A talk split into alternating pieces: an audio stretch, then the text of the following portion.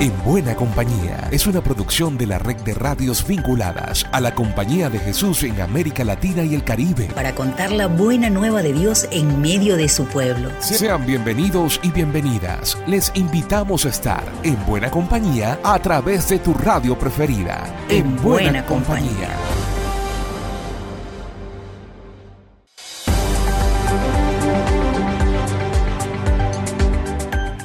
Amadísimos hermanos en Cristo, los recibimos nuevamente en buena compañía con el espíritu sinodal que nos congrega. En nombre de la red de radios jesuitas de América Latina y el Caribe, sean bienvenidos. En la primera parte conversaremos sobre la exhortación del Papa ante la confianza, la amenaza de la actividad minera contra varios humedales en una zona de Bolivia, además de conocer la presentación en México de un libro sobre Monseñor Romero el encuentro de la Federación Internacional de Fe y Alegría en Paraguay y el proyecto tecnológico educativo en Brasil alineado a la espiritualidad ignaciana. La mesa está servida. Esta es la palabra oportuna de Francisco. Como les contaba en la introducción, Francisco nos exhorta a vivir desde la confianza como una actitud esencial. El padre Lucas López nos explica por qué.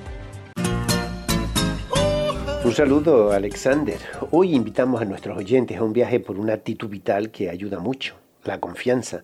Francisco recogió hace unos días estas palabras de Santa Teresita del Niño Jesús. La confianza y nada más que la confianza puede conducirnos al amor.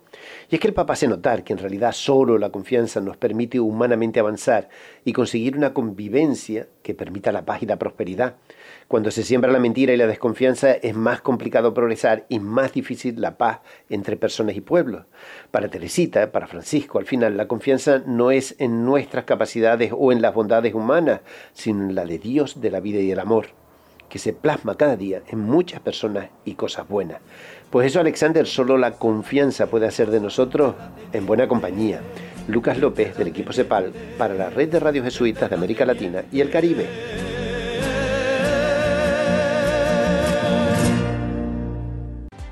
En México, un jesuita cercano a San Romero de América presentó un libro que refleja su testimonio de reconciliación y justicia. Elizabeth Ángel nos cuenta. El pasado 16 de octubre, el jesuita mexicano Rafael Moreno Villa presentó su libro Monseñor Romero, Testimonio de Justicia y Reconciliación Cristiana en la Universidad Centroamericana José Simeón Cañas en El Salvador. El padre Rafa Moreno llegó a El Salvador por primera vez en 1974. Posteriormente, Monseñor Romero lo pidió para ser su director de Asuntos Sociales por su labor cercana con comunidades vulnerables en el contexto del conflicto armado salvadoreño. Después del asesinato de Monseñor, el padre Rafa Moreno se convirtió en uno de los principales denunciantes de las violaciones a derechos humanos en El Salvador y Centroamérica. A continuación, el padre Rafa nos comenta sobre su libro. Soy el padre Rafael Moreno Villa, jesuita mexicano, que tuve el privilegio de vivir y trabajar para El Salvador de 1970 a 1995. Tuve el privilegio de ser secretario de Asuntos Sociales de Monseñor Romero en sus últimos años de su vida, siendo él ya arzobispo de San Salvador. A mí me parece que Monseñor Romero, su vida es un testimonio que tiene mucha actualidad, que tiene mucho que enseñarnos y mucho de lo que tenemos que aprender y sobre todo vivir para continuar su obra. En ese sentido, escribí este libro, pues espero que les ayude a continuar la obra de Monseñor, eh, comprometiéndose cada vez más con eh, la historia con su momento concreto que les toca a cada quien vivir y respondiendo al clamor de los empobrecidos y empobrecidas y excluidos y excluidas. Actualmente, el padre Rafa Moreno sigue defendiendo los derechos humanos como asesor de la red jesuita con migrantes de Latinoamérica y el Caribe. Para más información, visita jesuitasmexico.org. Reportó Elizabeth Ángel de la Compañía de Jesús en México para En Buena Compañía. Llegamos a Bolivia. Davis Fernández de la Fundación ACLO nos alerta sobre la amenaza que representa para los humedales de Potosí la actividad minera. Davis, te escuchamos. Un saludo Alexander. Si bien existen en Bolivia al menos 17 humedales de interés mundial, Potosí actualmente cuenta con tres de importancia nacional e internacional. Además de crear beneficios ambientales como el de generar microclimas, también son de interés turístico y de recreación. Según el ingeniero Marvin Tapia, docente de la Universidad Autónoma Tomás Frías, la actividad minera es la principal amenaza de los humedales. Lastimosamente hay una, hay una gran cantidad de humedales que están en riesgo debido principalmente a la actividad minera que se siente en zonas de cabecera y de cuenca alta pueden contaminar las aguas y de hecho va a afectar a la degradación de los bofedales. Ha habido casos aquí alrededor de la ciudad de Potosí donde especies de camélidos han fallecido por ir a consumir agua ir a proveerse de alimento a los bofedales que han sido contaminados. Fernando Antesana Arroyo, un habitante de la comunidad de Ticatica del municipio de Tomave, nos confirma la afectación de la minería. A 20 metros está la mina, entonces por afectar a los bofedales, los animales silvestres como aves, no más que todo, entonces incluso existen truchas. Por otro lado, uno de los humedales de interés mundial y turístico se encuentra ubicado en el sudoeste potosino, tal como nos lo describe el profesor Omar Guaitavilca, reportero popular de la Zedaclo en esta región. Las lagunas están ubicadas en el municipio de San Pablo de que acuden anualmente más de 100.000 turistas provenientes de varios países del mundo. Han sido catalogados como maravillas mundiales. Laguna Verde, Colorada, Laguna Blanca, Laguna Celeste, Laguna Hedionda. Marvin Tapia expresa que las normativas existentes para proteger estos humedales no son suficientes. Además de que existe ya normativa de preservación, sin embargo se necesita mecanismos de, que puedan ser operativos, que puedan permitir que en la práctica efectivamente se pueda cumplir la preservación de estos ecosistemas que son tan frágiles pero también tan importantes. Soy David Fernández, periodista de ACLO Bolivia, reportando para En Buena Compañía. Recibimos a Ana Klein de Brasil y nos presenta un viejo conocido de la casa para contarnos sobre la evolución de la pedagogía ignaciana también a través de la tecnología. Ana, Paulo, adelante. Hola Alex, hoy traemos para En Buena Compañía una voz muy familiar, la de Paulo Moregola, el responsable de comunicación jesuitas de Brasil. Paulo nos cuenta que visitou a Escola Técnica Francisco Moreira da Costa em Minas Gerais e que isso lhe permitiu entender melhor como a pedagogia e a educação estão evolucionando. Empezaré com Oliver, o robot matemático. ¿Cuál es el sueño de una persona que siempre ha utilizado todos los dedos de sus manos y pies para hacer matemáticas? Sí, tener un amigo que les ayude a entender las frías matemáticas. Pues bien, Oliver es, su apoyo. Fue desarrollado por alumnos de la secundaria para ayudar a los niños en los primeros años de primaria con sus primeros cálculos y despertar sus interés por las matemáticas. Paseando un poco más por Projecte, me di cuenta que las exposiciones no eran solo para estudiantes de la Jesuita de Educación. Las escuelas públicas también estaban invitadas a presentar sus proyectos. Así conocí algunos proyectos de escuelas públicas de todo Minas Gerais. Y a poco a poco fui conociendo las decenas de proyectos innovadores que forman parte de esta misión educativa de la Compañía de Jesús en Brasil para formar un ciudadano global que trabaje por un mundo más justo y fraterno. Alex, como Paulo quedou muito impressionado por el projeto, nos invita a conhecerlo melhor em la web. Para saber mais sobre o projeto 2K23, visita el enlace www.etfmc.com.br. Hasta aqui a visita de Paulo Morégola à la Escola Técnica Francisco Moreira da Costa. Soy Ana Cláudia Klein de Comunicación Jesuitas Brasil para En Buena Compañía. Nos mantenemos en el sur del continente y específicamente en Paraguay. Javier Silguero nos reporta sobre el encuentro de directores de Fe y Alegría en el marco de un congreso de la Federación Internacional del Movimiento. Javier, cuéntanos. Encuentro de directores de la Federación Internacional de Fe y Alegría en Paraguay. El encuentro se realizó desde el 24 al 26 de octubre en el Centro de Espiritualidad Santos Mártires en la ciudad de Limpio, Departamento Central. Así también participaron los directivos del Congreso Nacional por una calidad educativa en un ambiente de innovación y cultura de paz que se desarrolló en Asunción el pasado 25 de octubre. En este encuentro internacional conversamos con el padre Marcos Gómez, director de Fe y Alegría en Panamá señala que la educación debe fomentar el pensamiento crítico. Nosotros estamos convencidos a través de fe y alegría, de nuestro ser, nuestro quehacer, nuestra visión, nuestra misión, que la educación popular tiene, eh, pues es una propuesta, ¿no? Es una propuesta que, que, tiene varios aspectos, aspectos éticos, ¿verdad? Eh, es una propuesta también, una propuesta política, es una propuesta pedagógica y es una propuesta que nace desde las mismas comunidades, lo que le decimos una propuesta epistemológica. Y en ese sentido, la educación popular tiene el poder de transformar aquello que no está bien en nuestra sociedad, una sociedad que cada vez es más egoísta, que piensa menos en, en los más marginados. Nosotros queremos, a través de la educación popular, transformar, crear en las personas, darle las, las oportunidades para que piensen, para que puedan ser críticos de esa realidad y que desde su realidad, desde sus contextos, desde sus comunidades de origen, puedan contribuir poquito a poco a que esa, esa realidad se vaya transformando. Ciertamente, Fe y Alegría basa mucha de su propuesta en, el legado histórico, pedagógico de, de Paulo Freire.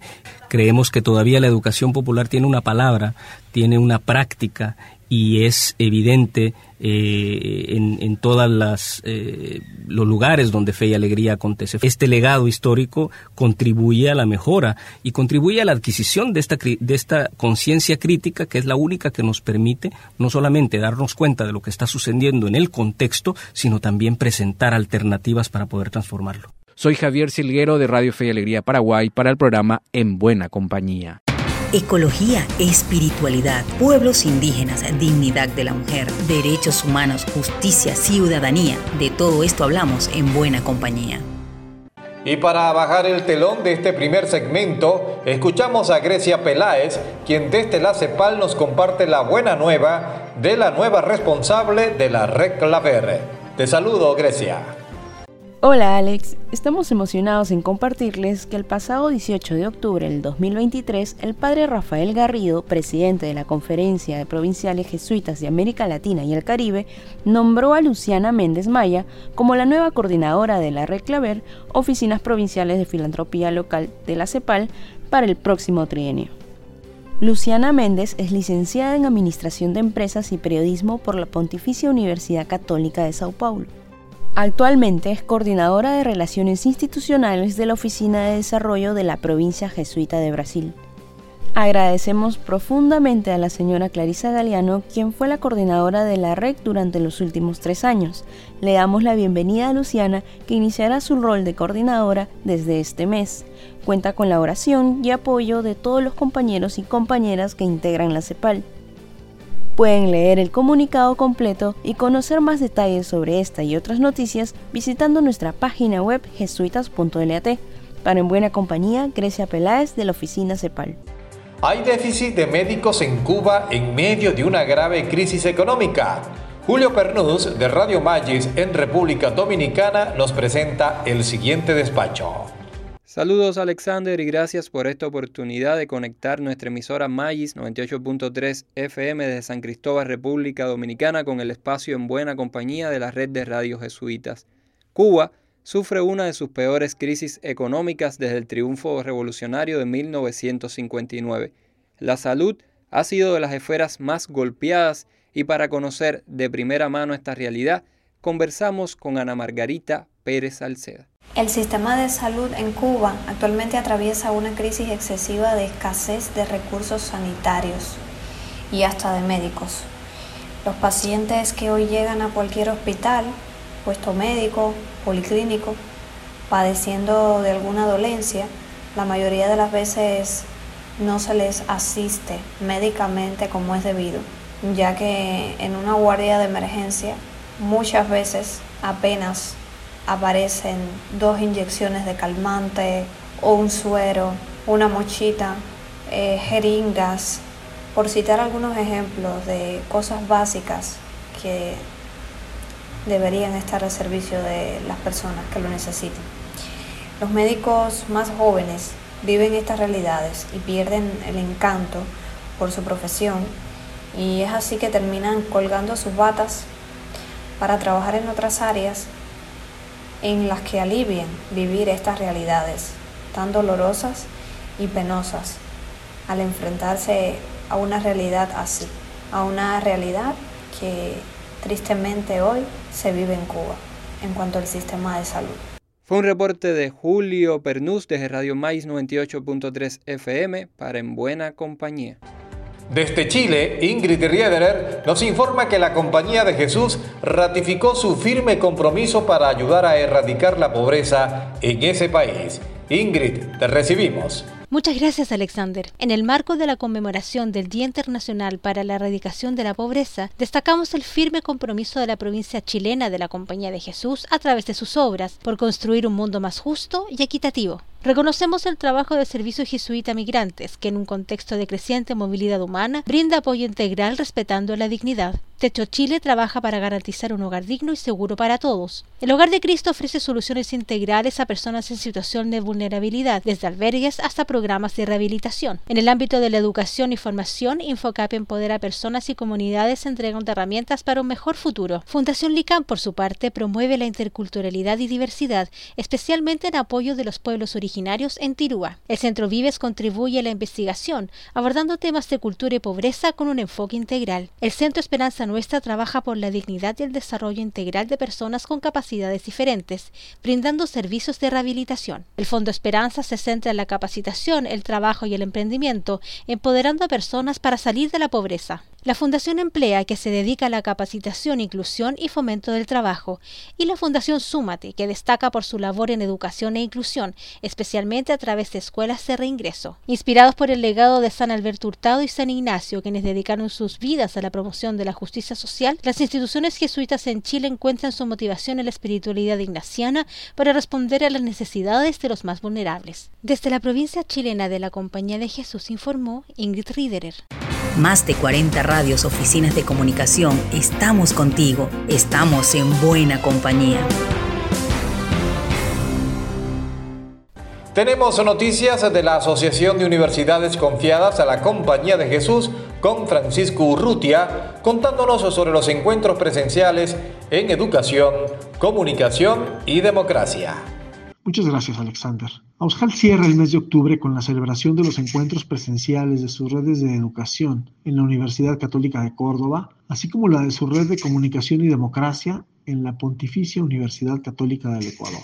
En la red de educación se presentaron los avances del proyecto de análisis de prácticas innovadoras y transformadoras, acordes con la pedagogía ignaciana en nuestras universidades. Además, se planteó trabajar en el acompañamiento a docentes universitarios, el estudio de la educación rural y la reflexión pedagógica sobre la inteligencia artificial. Por su parte, la Red de Comunicación y Democracia presentó el proyecto de medición de las competencias mediáticas de jóvenes latinoamericanos, que analiza el consumo de medios por parte de estudiantes de nuestras universidades.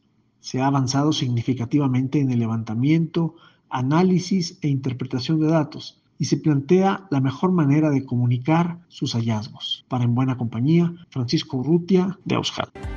Y el quién es quién le pertenece esta semana a Martín García, responsable de comunicación de la provincia jesuita de Centroamérica. La palabra es tuya, Martín.